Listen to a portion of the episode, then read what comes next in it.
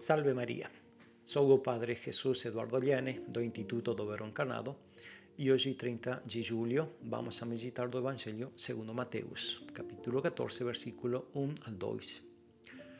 Por 30 anos, Jesus levou uma vida de silêncio. Somente Maria e José conheciam o mistério do Filho de Deus. O silêncio de Cristo durante sua vida terrena não é, de modo algum, um vazio interior, mas força e plenitude. Nós o imitamos quando aprendemos a carregar os fardos e as incertezas que toda vida traz consigo sem queixas estéreis, sem fazer com que o mundo inteiro participe deles. Quando enfrentamos problemas pessoais sem descarregá-los nos ombros dos outros. Quando respondemos por nós mesmos ações sem desculpas ou justificativas de qualquer espécie. Quando realizamos nossa própria obra olhando para a perfeição da obra e para a glória de Deus, sem buscar o louvor. Jesus ficou em silêncio e devemos aprender a calar a boca em muitas ocasiões. Mas Jesus nem sempre está em silêncio, porque há também um silêncio que pode ser colaborador de mentiras, um silêncio feito de cumplicidade e grande ou pequena covardia. Um silêncio que às vezes nasce do medo das consequências, do medo de cometer, do amor ao conforto e que fecha os olhos ao que incomoda para não ter que enfrentá-lo. Problemas que são deixados de lado, situações que deveriam ser resolvidas na hora certa, porque há muitas coisas que a passagem do tempo não corrige. Correções fraternas que nunca deveriam ter sido deixadas de lado na própria família, no trabalho, ao superior ou ao inferior, ao amigo e a quem custa tratar. A palavra de Jesus é cheia de autoridade e também de força diante da injustiça e da indignação. Ai de vocês, escribas e fariseus hipócritas, falava Nosso Senhor, porque apertam as casas das viúvas sob o pretexto de fazer longas orações. Ele nunca se importou em ir contra a corrente quando se tratava de proclamar a verdade.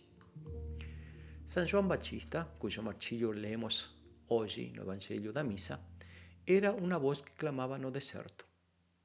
E nos ensina a dizer todo o que deve ser dito, mesmo que às vezes nos pareça que é falar no deserto, porque o Senhor não permite que nossas palavras sejam seja inútil em nenhuma ocasião porque é necessário fazer o que deve ser feito, sem se preocupar excessivamente com os frutos imediatos. Pois, se cada cristão falasse segundo a sua fé, já teríamos mudado o mundo. Não podemos nos calar diante de infâmias e crimes como o aborto, a degradação do casamento e da família, ou diante de um ensinamento que busca encurralar Deus na consciência dos mais jovens. Podemos ficar calados diante dos ataques à pessoa do Papa ou de Nossa Senhora, diante das calúnias sobre as instituições da Igreja, cuja verdade e retidão conhecemos muito bem. Ficar calados quando devemos falar por causa de nossa posição na sociedade, na empresa ou na família, ou simplesmente por causa da condição de cristãos, às vezes pode estar colaborando com o mal fazendo pensar que quem cala consegue.